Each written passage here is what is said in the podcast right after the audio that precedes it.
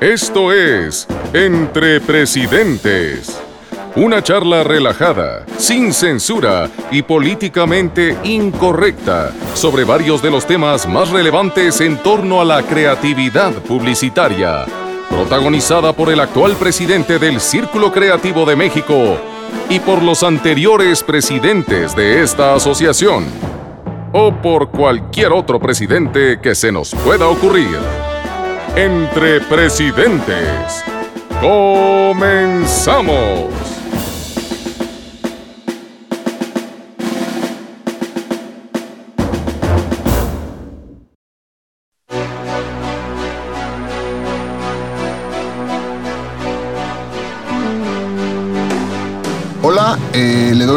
A todos nuestros socios a esta segunda edición de Entre Presidentes. Gracias por escucharnos. Yo soy Rafa Domínguez, el Creaturón. Y en el Círculo Creativo de México hoy tenemos preparado un programa muy, muy, muy, muy especial. Eh, hoy tengo el inmenso honor de recibir en la cabina de la Cueva del Oso a uno de los socios fundadores de esta asociación.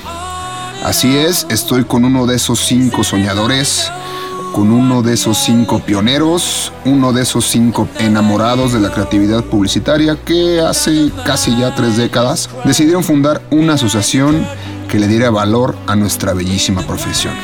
Hoy tengo el orgullo de compartir micrófonos con Guillermo, mejor conocido como Memo Barba.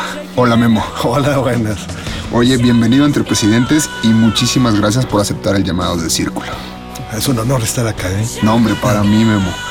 Oye, Memo, eh, antes de empezar, eh, quisiera darle las gracias públicamente a Vero Flores, de Tanque, quien me ayudó a, contactarte para la realización de esta entrevista. Eh, pero bueno, ya, ya entrando en materia, ya lo importante es que ya estamos acá contigo y quiero hacerte muchísimas preguntas y que nos platiques pues la mayor cantidad posible de, de anécdotas, de historias, pues que no sea posible escuchar de tu parte sobre, sobre esta bellísima iniciativa tuya y de esos otros cuatro gigantes de la publicidad de nuestro país que se llama el Círculo Creativo de México.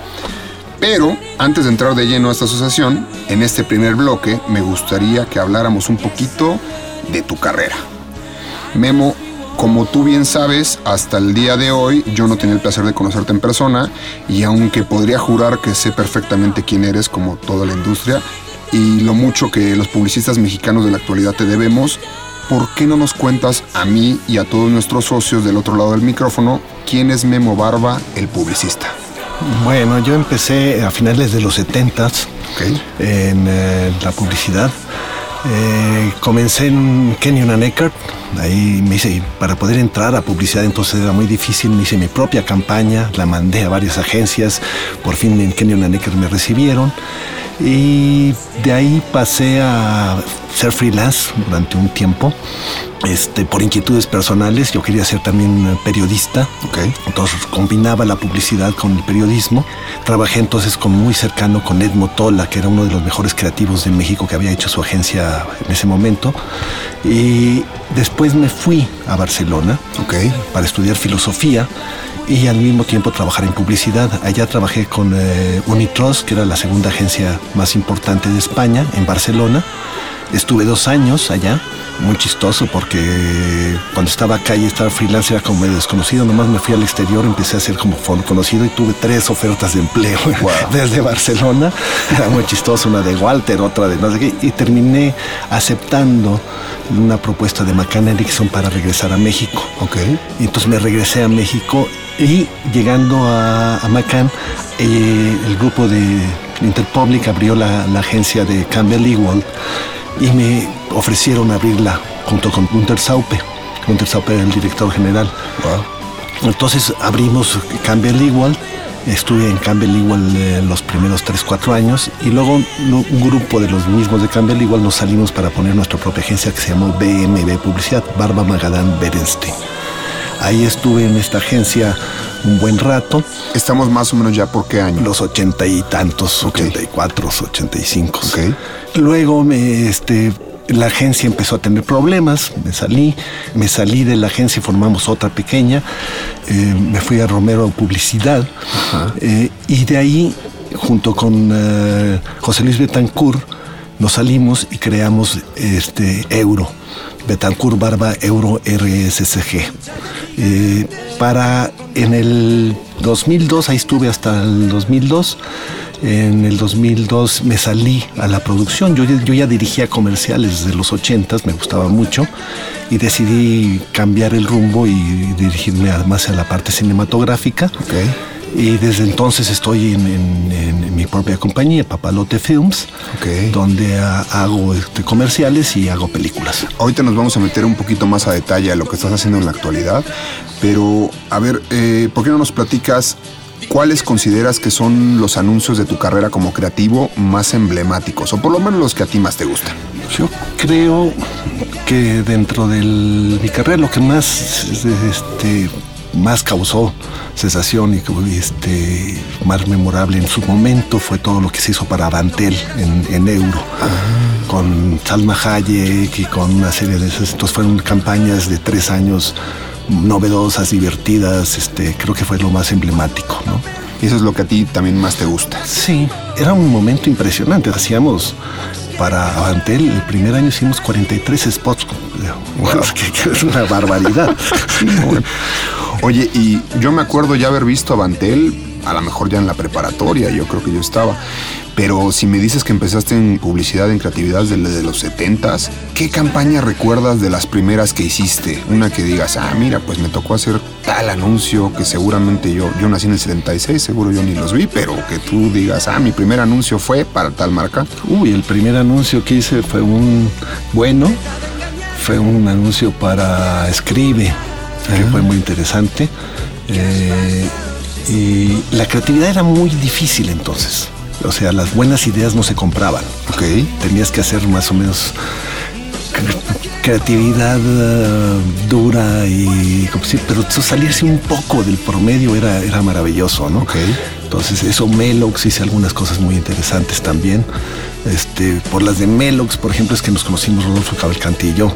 Ah. Cuando él llegó a México, vio los anuncios que yo estaba haciendo y dijo, esto es interesante, este, a lo mejor le interesa la creatividad y podemos hacer el círculo creativo juntos. ¿no? Ah, mira, y justo ahorita vamos a empezar a platicar de, esa parte. Eh, bueno, Memo, yo creo que ya con lo, con lo que platicamos ahorita muy, muy, muy brevemente, me parece que nuestra industria ya se dio cuenta un poquito de, quién eres tú y con quién estamos hablando. Ahora llegó el momento de pasar a nuestro segundo bloque y empezar a platicar de tu etapa al frente del Círculo Creativo de México. Pero antes, ¿qué te parece si escuchamos una de tus canciones favoritas? Déjame explicarte el porqué. La idea de este programa es muy simple. Queremos que a través de este podcast nuestros actuales socios conozcan más de sus expresidentes. Pero no solo como publicistas, sino también como personas. Así que, ¿por qué no dejar que también sepan qué música te gusta escuchar? ¿Cuál es tu canción favorita, Memo? Bueno, una sería Imagine de John Lennon. ¡Au! A ver, Osito. Imagine de John Lennon. Corre música.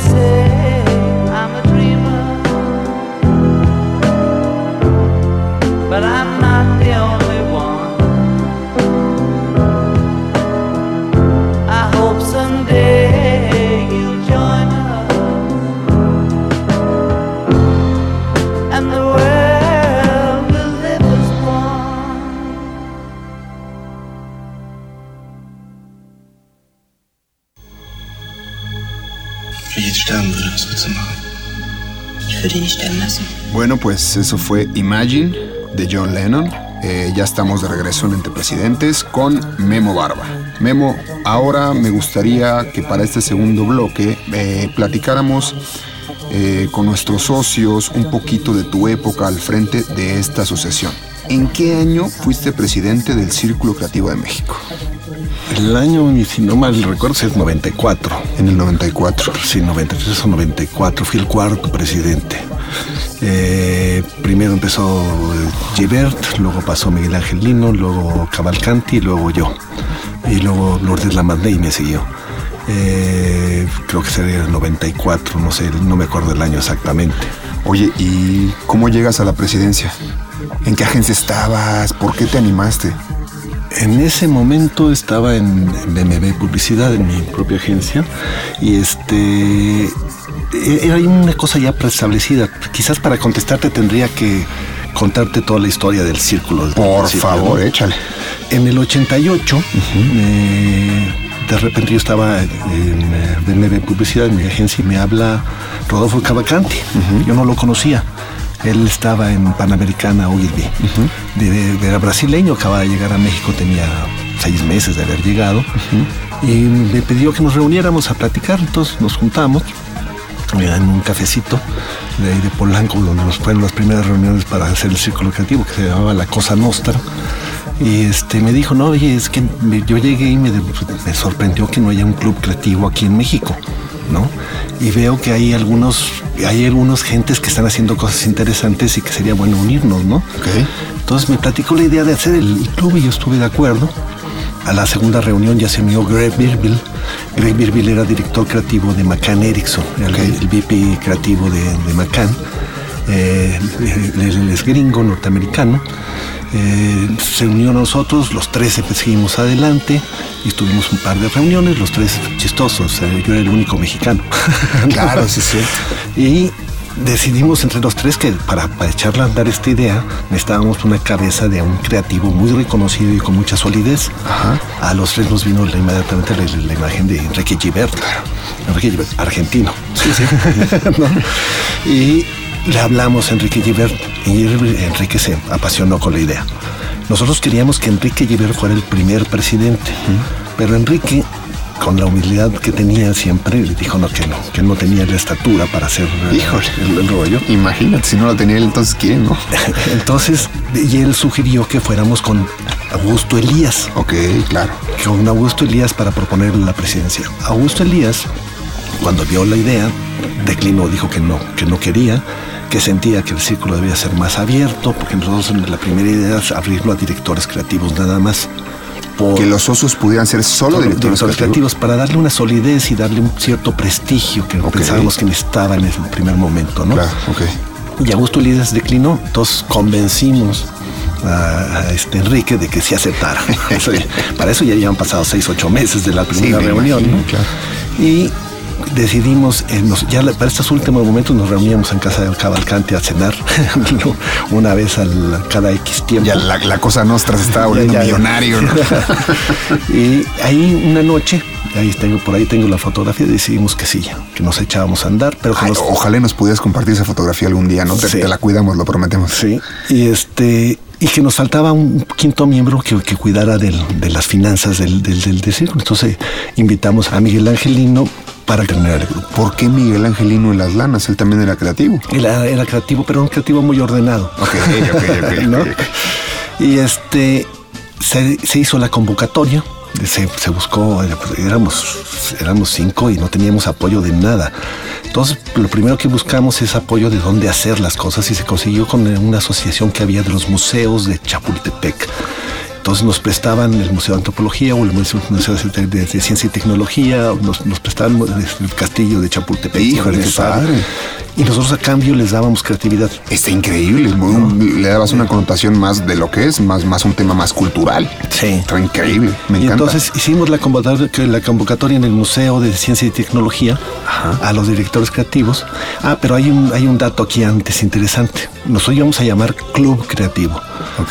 Pero cuando ya estábamos por armar esto, surgió un grupo de, de- de creativos mayores de, de edad para, nos- para nosotros en ese momento, que decían que ellos eran los dueños del- del- de la marca, o sea, por decirse club creativo, que ellos habían tratado de formar un, un club antes, no lo habían logrado, pero que si íbamos a hacer el club creativo, ellos exigían estar ahí y presidirlo. Ay, jole. Digo, estar bienvenidos, pero presidirlo estaba. Sí, entonces decidimos, o sea, primero nos dimos cuenta de que el club creativo tenía tenía marca, tenía Sí, branding, ¿no? O sea, que, y registrado, que era algo, era algo, eh, no, y, no, y que era algo importante. Ah, no, claro, Y que sí. se lo peleaban ya, ¿no? Entonces decidimos mejor evitar esas pugnas políticas que son más bien de ego que de, que de, de interés por la creatividad Claro. y le cambiamos el nombre a Círculo Creativo. Este, Gonzalo Tassier hizo el, el logotipo, Legendario, el Gonzalo. Gonzalo Tassier lo hizo, eh, que trabajaba con Enrique Giver, entonces, Claro. porque todos los todos los que trabajaban con nosotros fueron los que nos fueron ayudando poco Sí, a poco, claro, ¿no? claro. Este, hicimos la convocatoria eh, y acudieron a ella y se firmó el acta con 43 firmas en el Museo de Ciencia y Tecnología. ¡Wow! Nos echamos a andar. Los objetivos para entonces eran muy, muy sencillos. El primero de todos era elevar la creatividad, de a- a como diera el lugar. Pero el segundo, que era muy importante, es crear vínculos entre los creativos. Nosotros no nos conocíamos. Yo sabía que un fulano de tal llamado X trabajaba en X agencia, pero nunca lo había visto. No sabía ni cómo era, ¿no? Entonces, una de las partes importantes de los objetivos era reunirnos y conocernos, agruparnos y crear vínculos y hacer un gremio que estuviera unido, ¿no? Luego, acercar a los presidentes de las agencias a la creatividad. No se puede hacer creatividad si no tienes el soporte de, de la, de la directi- de la- de la agencia. Entonces, Totalmente. era importantísimo acercar a los presidentes hacia el círculo creativo y que nos apoyaran a mejorar la creatividad. Y el, el último punto más, eh, pero que fundamental, era acercar a los clientes también.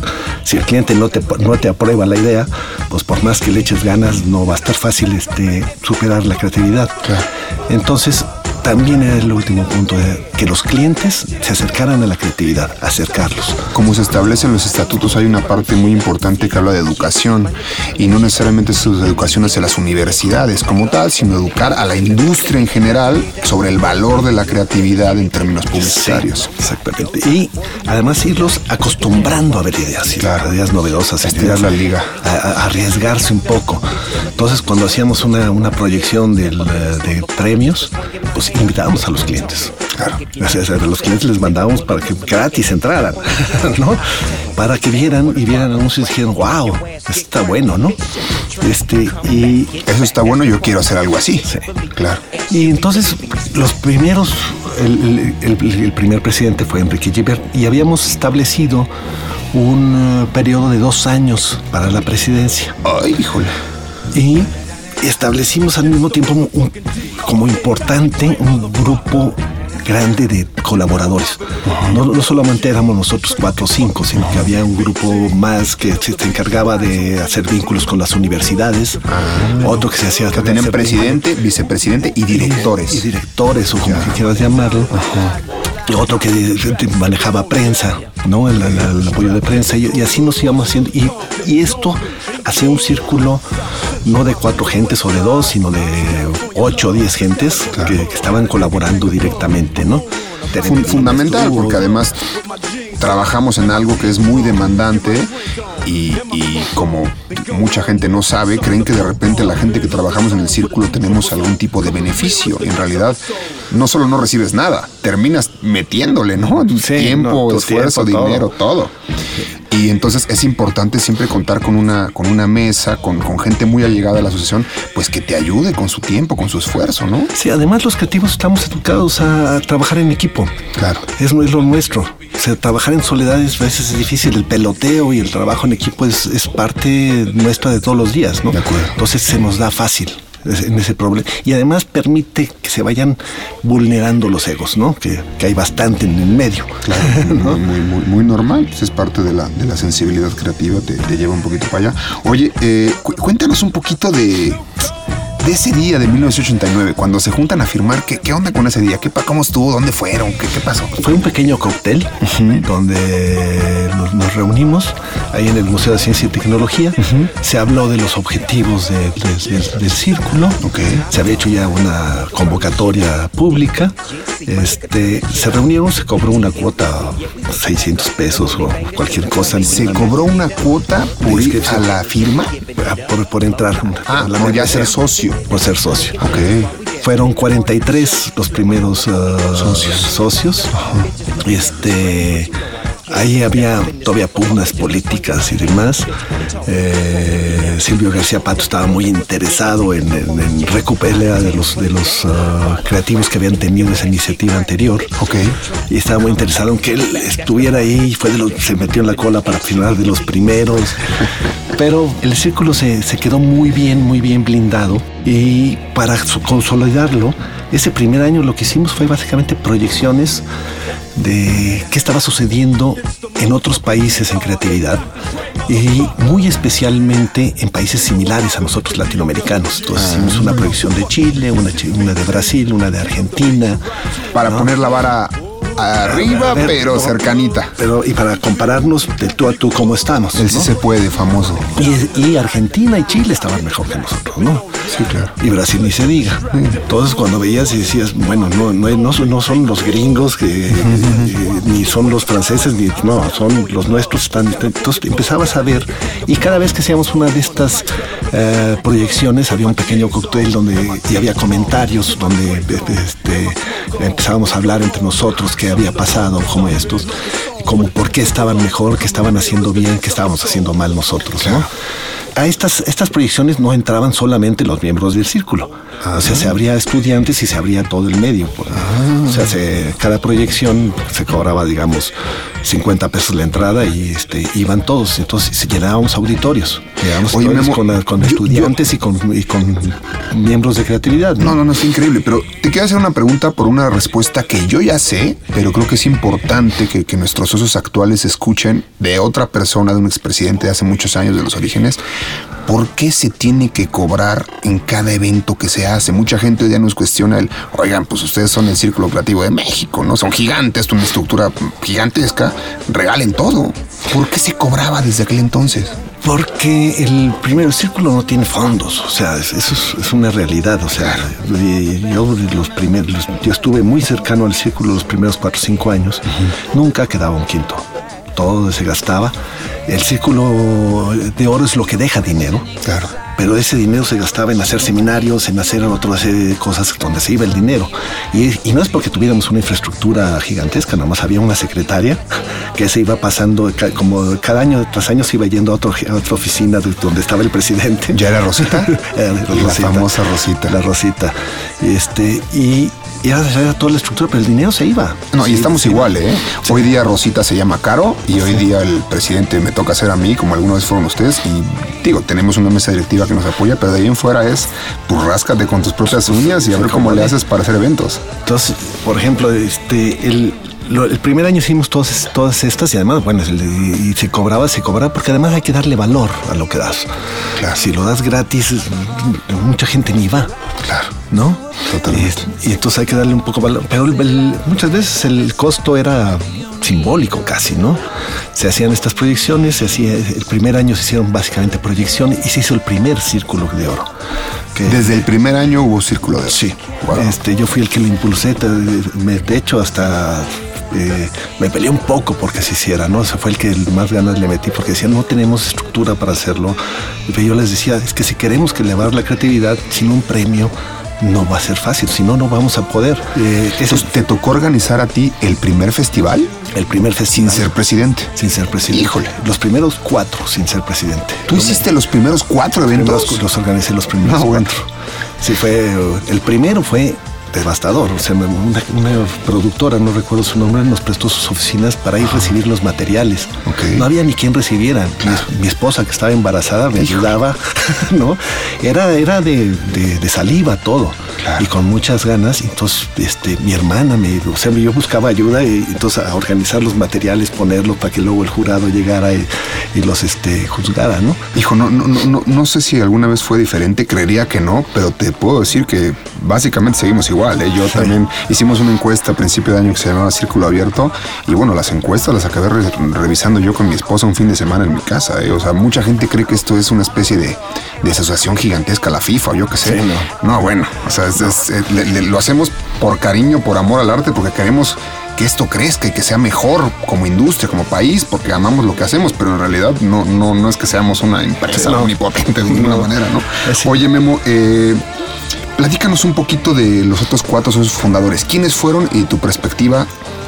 ¿Cómo eran ellos? O sea, me hubiera encantado, como decía Lourdes el programa pasado, que irnos en orden cronológico y que el primer invitado pues, fuera don Enrique Gibert. Obviamente Enrique ya no está con nosotros. Pero cuéntanos un poquito. Lourdes la semana pasada nos platicó, la edición pasada nos platicó un poquito de Enrique. ¿Nos puedes contar un poquito de, de Cavalcanti, de Miguel Ángel, de los demás? Cavalcanti, que fue el de la idea original, el que empezó, a- motivó todo esto, este es eh, una persona eh, de carácter eh, no sencillo, digámoslo así, Ajá. muy luchón Ajá. y muy ordenado y, y presente en sus ideas. Este fue el que motivó todo esto. Eh, como ya te platiqué, Eh, Greg Birville estuvo, fue de los fundadores, pero al segundo año del círculo, al segundo círculo, un poquito después del segundo círculo, lo movieron de México a otro, a otro, a otro Macán. Entonces se fue y ya nunca regresó a México. ¿Pero él firmó las actas constitutivas? Sí, claro. Sí, Ah, sabía está ahí. Este. eh, Miguel Angelino, no sé qué está haciendo ahora, lo, lo he perdido este, de vista. Y este, él es muy, un tipo muy sencillo, muy ordenado, ¿no? Eh, quien le está faltando.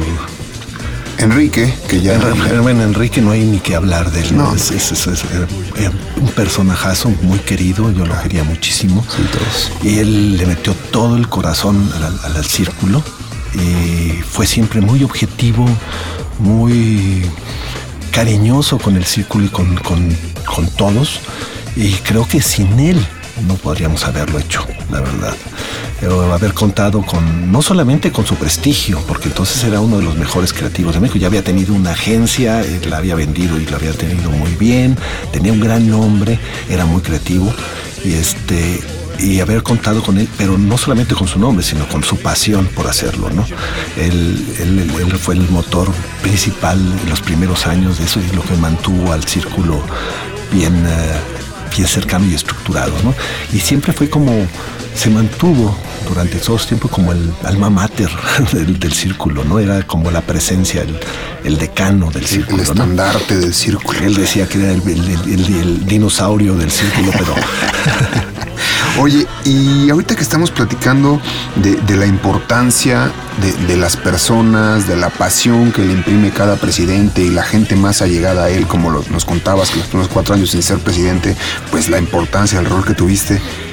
¿Cómo, cómo llega el momento en, en cuando te toca a ti salir de decir, le vamos a entregar la presidencia, porque literal es entregar, como, como entregar a una hija casi en una iglesia, ¿cómo le vamos a entregar el círculo a la primera mujer presidente? Ah, es- déjame irme desde el principio. Cuando, cuando se fundó el círculo, el- la, la presidencia de dos años, ¿no?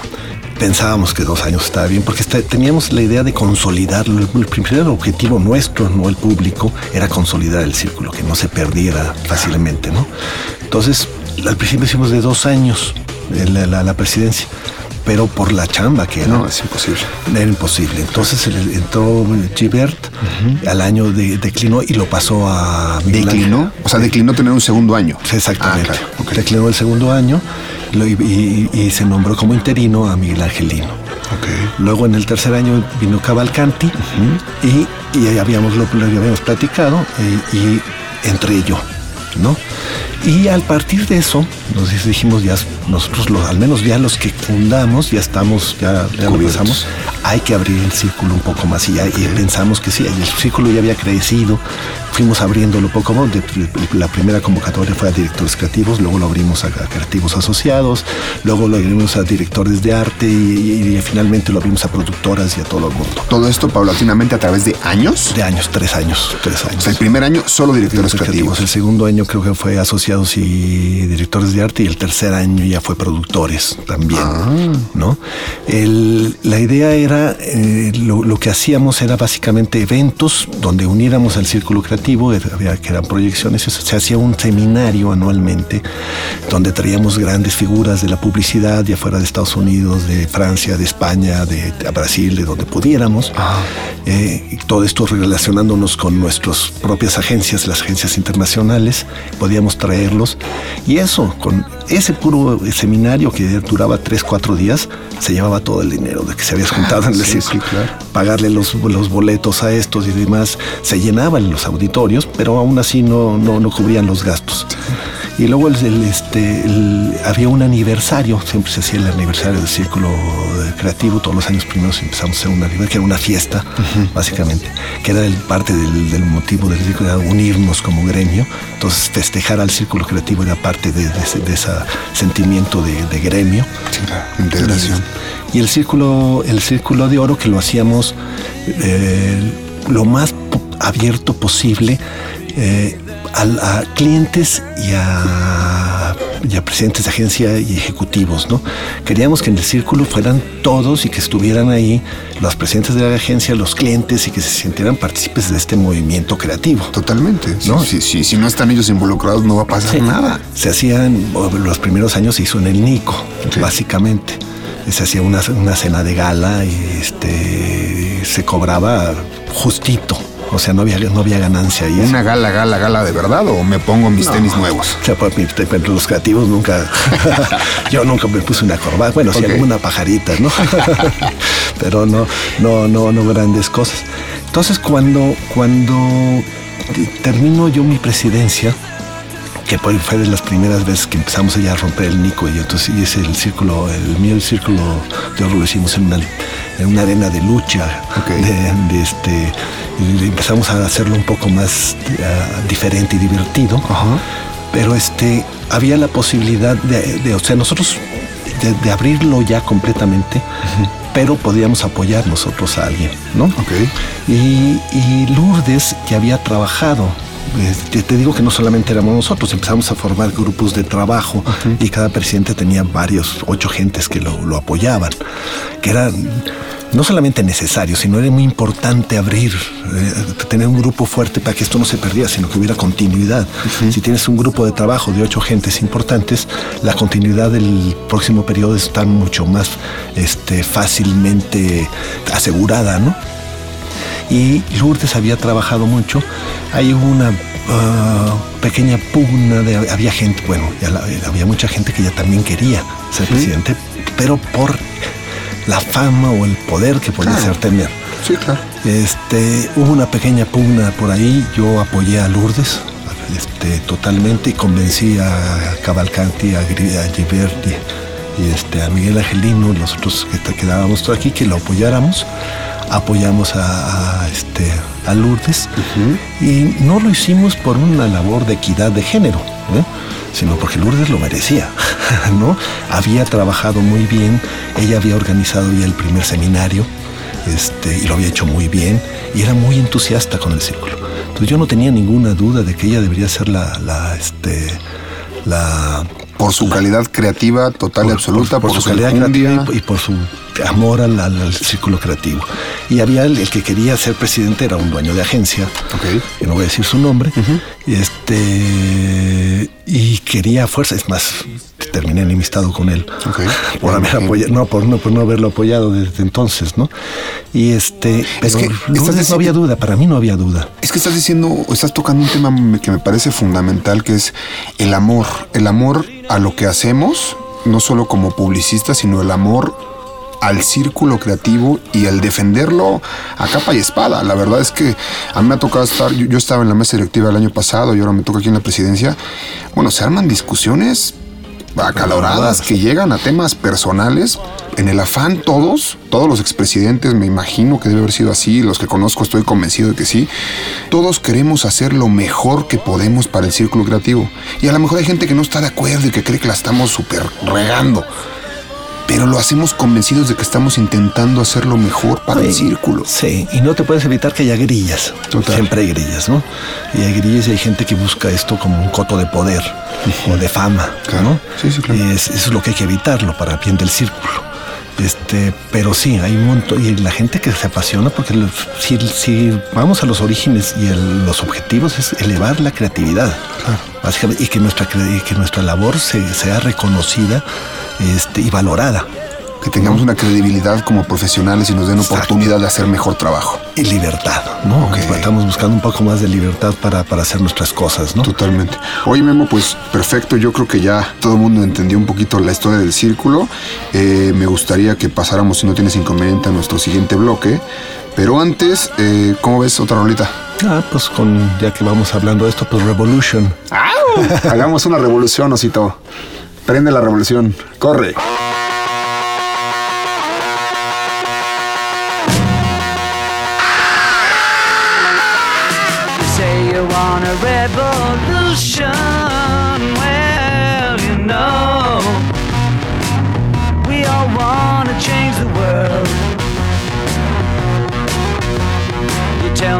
That it's evolution.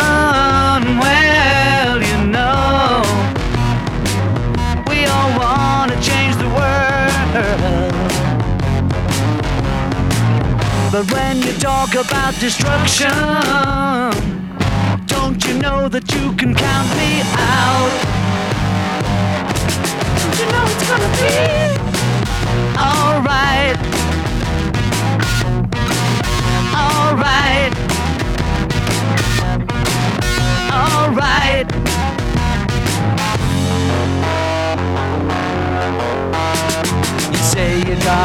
Solution. Well, you know, we don't love to see the plan. You asked me for a contribution. Well, you know, we all do what we can. But if you want money for people with minds that hate, tell you is, brother, you have to wait. Alright. Alright.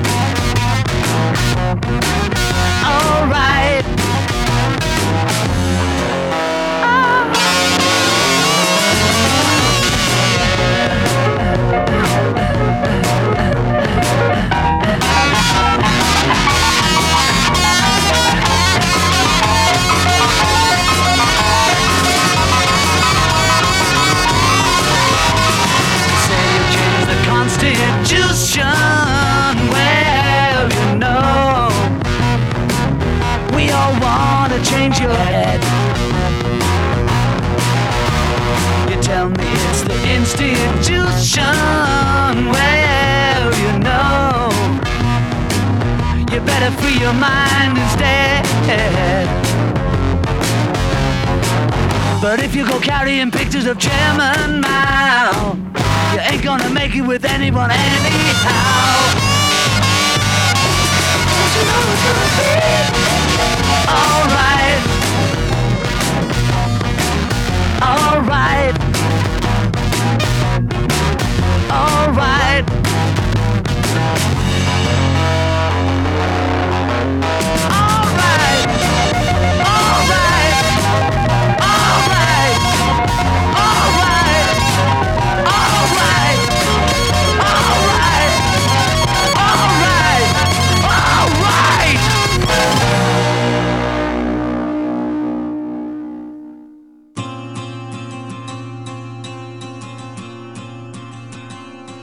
Eso fue Revolution, ni más ni menos que con los Beatles. Eh, ya estamos otra vez al aire, Memo. Eh, a ver, eh, ya los dos bloques anteriores hablamos pues bastante en pasado. Ahora llega el momento de empezar a, a conjugar en presente. ¿Cuál es tu opinión del círculo creativo hoy? Mira, yo me he alejado mucho del círculo creativo desde un tiempo atrás que sentí que el círculo se estaba convirtiendo en- solamente en el círculo de oro. En el evento de diciembre. Es el evento de diciembre. ¿Ok? Creo, este, y tristemente yo fui el que impulsé el círculo de oro. Pero se convirtió como el, el enano que, que se volvió gigante y se cambió al papá, ¿no? El círculo de oro es un evento que debe servir a un objetivo que es mejorar la creatividad, darle alicientes a quienes hicieron buena creatividad contra viento y marea. Cuando se empezó a permitir truchos, por ejemplo, al principio no se permitían los truchos. O sea, si se veía que era un trucho, se, se estudiaba y se descalificaba inmediatamente. ¿Por qué hacíamos eso? Porque el verdadero labor creativo es luchar contra el cliente, contra medios, contra todo para hacer lo mejor posible. Claro. Cuando te quitan todo eso, pues es un divertimento. Es un festival de cortometrajes. Sí, es un divertimento nada más, pero no es la labor diaria del creativo. No nos la labor dedicamos a eso. creativo es pelear contra el ejecutivo y contra el planner y contra estos para crear algo. Contra el presupuesto, contra el brief, contra, Contra todo. todo. ¿no? Entonces lo buscábamos y cuando empezaron a dejar truchos, cuando se hizo, se empezó a hacer Acapulco, ya me pareció en principio una buena idea, dije, "Ah, interesante. Pero cuando fui al, al- al segundo y vi que era básicamente una borrachera afuera y los seminarios este, no asistía nadie y que desgraciadamente se había alejado con este evento, se había alejado a los clientes y a los eh, presidentes de agencia y a los ejecutivos y a los otros este, eh, Actores. factores que, que ayudan a, que deberían ayudar a la creatividad y a apoyarla, creí que fue un, fue un, un error finalmente, ¿no? Y además se habían empezado a perder todos los demás eventos. Nosotros teníamos eventos como proyecciones. había- Nosotros en el círculo al principio no dejamos de que pasaran dos meses o tres sin tener un evento. Claro. Porque la idea era conjuntar a todo el gremio, ¿no? Y este, cuando esto se empezó a perder y nomás quedó el círculo, pues es- parecía que era sinónimo de círculo creativo el círculo de oro. Y no lo era, ¿no? Y la verdad, se perdió, se perdió el objetivo, se empezó a perder el objetivo. Y de ahí, este, se pe- empezó a haber problemas de finanzas también y una serie de problemas, ¿no? Yo creo que el círculo sí ha perdido un poco el paso. este, por lo que me has platicado tú de tus objetivos, y creo que los estás retomando y me parece que es agradable escuchar eso, ¿no? Y este, y este, pero como estaba, no estaba funcionando, ¿no? Oye, y hablando de los valores y, de todo lo que originó esta asociación, ¿tú crees que siguen vigentes los valores, los objetivos del círculo de aquella época? ¿Siguen haciendo sentido hoy? Yo creo, creo que sí, creo que sí. Si elevar la creatividad, yo siempre habrá que estar encima de eso. Claro. Este, si aflojas, te pierdes, Te, te pierdes, es, es un constante, es como el entrenamiento diario de un equipo de fútbol, o sea, no puedes... eh, Ya soy bueno, ya le paro, ¿no? no, pues, por, por eso entrenan diario, ¿no? Claro. Y por eso los bailarines este, profesionales, o sea, de la gran bailarina de un ballet sigue tomando clases diario. O sea, no hay forma de evitarlo, ¿no? Este, el unir el grupo y, se- y ese sentimiento de, de gremio, de que somos un gremio, que somos un gremio valioso y que tenemos que hacer cosas más importantes cada vez, yo creo que sí sigue siendo un objetivo Totalmente. este, válido. Yo te diría que es un, un objetivo todavía hoy más importante. Te voy a decir el por qué. Digo, no, no quiero demeditar nada. Pero hoy la industria es tan grande, hay tantas agencias en tantas ciudades involucradas con clientes gigantes que si no nos conocemos entre nosotros, híjole, no sé qué va a pasar, ¿me entiendes? Sí. No, y no solamente es conocernos, es Apoyarnos. navegar bajo una misma bandera y bajo un mismo rumbo. ¿no? Totalmente, totalmente. Oye, Memo, eh, sinceramente no, no, no sé qué tan pendiente has estado por lo que nos platicas de, de lo que estamos haciendo en esta gestión, pero platícanos un poquito qué te parece lo que estamos intentando hacer, ¿no? Por lo que te platico y por las 40 actividades, más de 40 actividades que tenemos en la agenda, que hemos venido haciendo ya varias de ellas y que aún nos faltan todavía muchas por hacer este año. ¿Crees que sirva de algo el hacer todo lo que estamos intentando hacer? ¿O ya nos quitamos de broncas y mejor nada más el evento de fin de año? No, el evento de fin de año obviamente no. Quizás 40 sean muchas. Ok. No sé, ah, porque el que mucho abarca poco aprieta, esa Sí, es una sí, sí. Hay que buscarle un, Un balance. Un balance, un equilibrio, ¿no? Pero sí hay que tener muchas act- actividades durante el año. Si nomás el círculo no, no está funcionando. Sí hay que tener con, con objetivos muy puntuales muchas, eh, muchas este, actividades. Hay cosas importantísimas que yo creo que se habían perdido un poco. Es traer a los estudiantes también al círculo. O sea, no quizás como miembros, si quieres, no como miembros, pero sí como espectadores. Ellos van a ser los copies y los directores de arte y este del, de, de mañana que estén entrando. Y además están ellos ávidos de conocer, apoyan, mucho, apoyan muchísimo al círculo. ¿no? Hay muchas formas y yo creo que sí hay muchos eventos que se deben hacer. No sé cuántos, si 40 o 20, pero sí. Yo creo que eso sí tiene que haber. Nosotros de- decidimos eh, hacer esta, esta agenda, esta lista de, de más de 40, con toda la intención de, de regresarle el valor al ser socio. Ya, ya realmente la gente era de ¿para qué soy socio? Si van al fin de año vamos a ir a una fiesta y ya y puede entrar quien pague y ya, ¿no?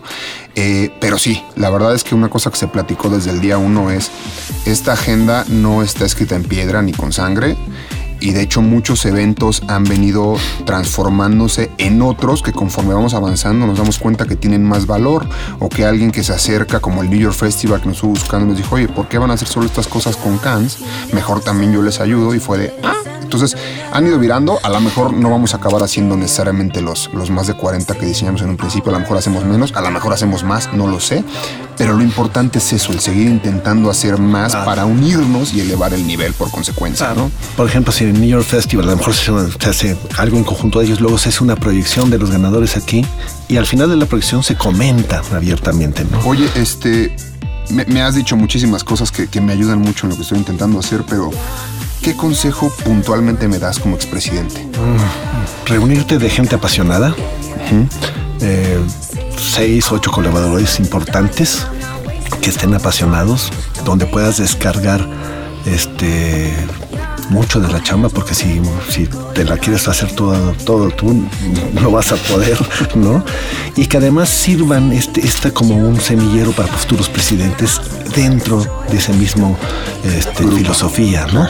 De esa misma, que, que es muy importante, la, la- la permanencia del círculo. La continuidad. La continuidad está dada por eso, por la gente que, que, que tiene, ya ha trabajado y ha demostrado que tiene cariño y tiene muy claro los objetivos, ¿no? Ese es, yo creo que esa es el- el- el- la mejor forma. La Muchas otra, pues echarle muchas ganas como lo estás haciendo, que te felicito. Además me parece maravilloso, o sea, y este, y seguir así, muy bien. Muchas gracias, Memo. Te, te lo agradezco en el alma. Oye, eh, pues si quieres pasamos ya a nuestro último corte musical y al último bloque del programa, ¿va? ¿Qué se te antoja oír ahora? The Wall. Ájale. Osito, Vamos a romper muros. vamos a seguir intentando romper más muros. No más The Wall. We don't need no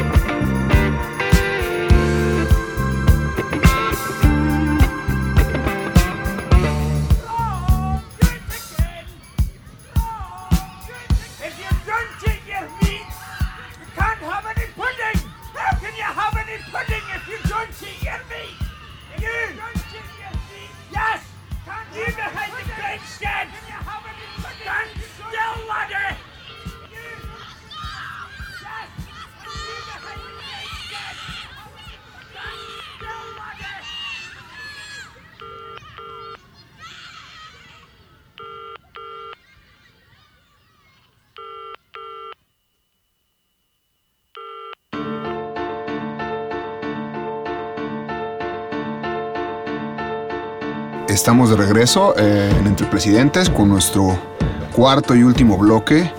Eh, Memo, ya para cerrar este primer programa, ¿por qué no nos platicas qué es ahora de Memo Barba? Nos platicabas un poquito que te, te moviste más hacia otro rubro de la industria, pero ¿por qué nos platicas más qué estás haciendo?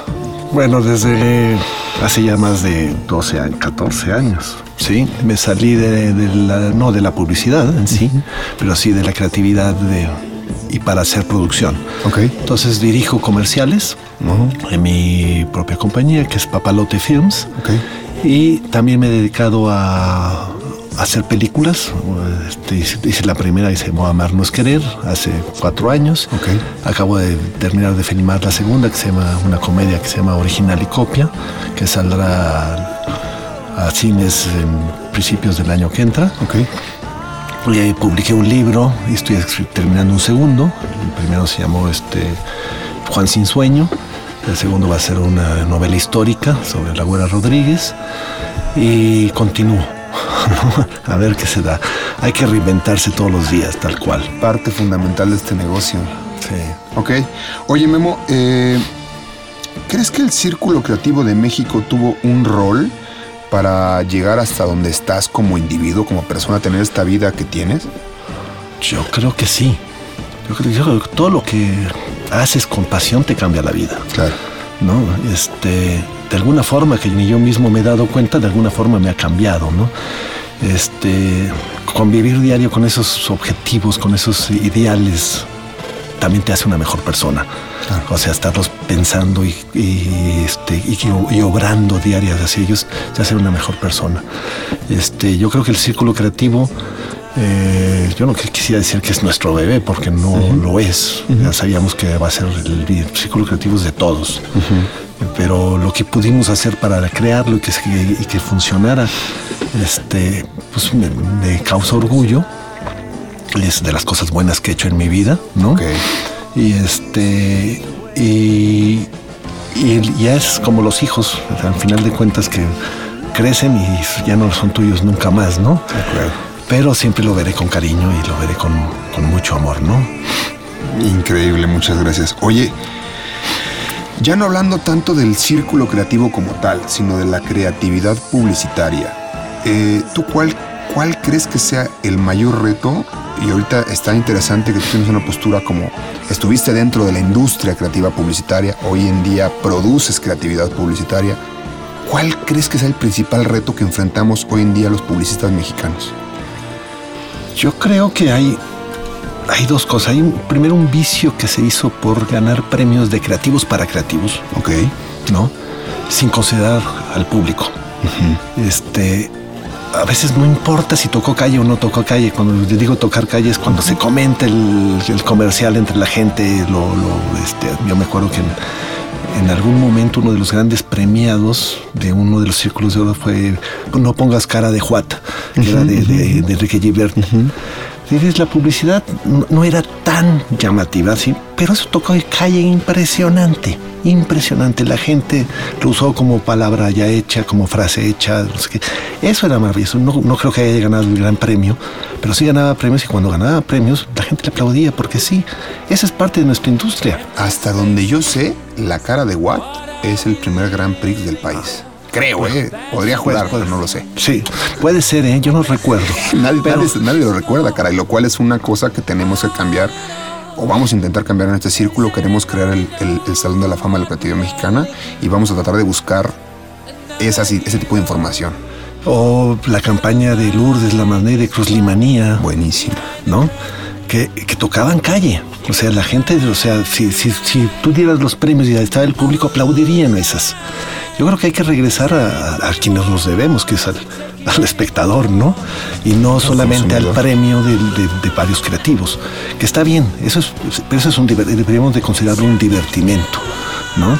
No el verdadero público. O sea, si, si Beethoven no hubiera tocado las masas, no sería famoso De acuerdo. no habría alcanzado pasado a la historia. O sea, lo que, lo que logró es que la gente le gusta la música de Beethoven y es muy buena. Las dos cosas, eso es lo que hay que lograr, ¿no? Entonces yo creo que hay que regresar un poco a eso, ¿no? Cambió el círculo, pero la industria no ha cambiado tanto como tal, la esencia, obviamente. La esencia no, la esencia es la misma, somos una empresa de, de, bueno, somos una industria de comunicación, de persuasión, donde sin el otro no, no existe. Totalmente totalmente Entonces, un comercial que haya ganado en Cannes, si a la gente no le gusta, pues no importa, no, no, no, no, no sirve. ¿no? Totalmente. Oye, Memo, pues ha, sido una plática súper interesante y estoy seguro que, que nuestros, nuestros socios y que están del otro lado de los micrófonos deben estar muy, muy, muy contentos de, haberte escuchado y, y yo, yo en, el, en el plano personal estoy muy contento de haberte conocido, de haber tenido la oportunidad de platicar así contigo. Lamentablemente, pues llegó la hora de terminar este, este segundo podcast de Entre Presidentes. ¿Hay algo más que te gustaría agregar? No, nada, este, que ojalá el círculo vuelva a ser grandioso, ¿no? Que creo que sí lo va a lograr. En eso estamos, gracias. Y que después de, de tu presidencia, que estoy seguro que lo vas a intentar, que la, la que venga esté bajo el mismo objetivo. Sí. Eso sería ideal. Vam- Vamos a tratar, en lo que esté a nuestro alcance, esa es, esa es la idea, tanto de lograrlo ahorita como de pasar la estafeta de la manera adecuada. Oye, Memo, pues a nombre de todos los socios en todo el país, ah, de mi mesa directiva, muchísimas gracias por estar hoy acá en el Círculo Creativo de México y sobre todo gracias, y eso sí ya te lo digo más a título personal, Gracias por ser una de esas cinco personas que me inspiraron a mí y a tantas y a tantas generaciones de creativos publicitarios. Sin gente como ustedes, eh, la verdad yo no hubiera querido jamás estar en esta silla y no me hubiera esforzado por, por lograrlo. No tendría la carrera publicitaria que hoy tengo y en pocas palabras, pues no, no sería quien soy. Neta, gracias por eso. No, gracias a ti. También muchísimas gracias, eh, no solo aquí a, a Memo Barba, también a mi hermanote El Oso, que está del otro lado de los controles, como siempre. Gracias, compadre. Eh, y sobre todo, muchas gracias a todos los socios que escucharon este podcast. Muy pronto recibirán la siguiente emisión de Entre Presidentes, con otro de nuestros expresidentes. Así que nos oímos la que sigue. Bye. Esto fue Entre Presidentes, conducido por el actual presidente del Círculo Creativo de México y producido por La Cueva del Oso. Hasta la próxima reunión presidencial.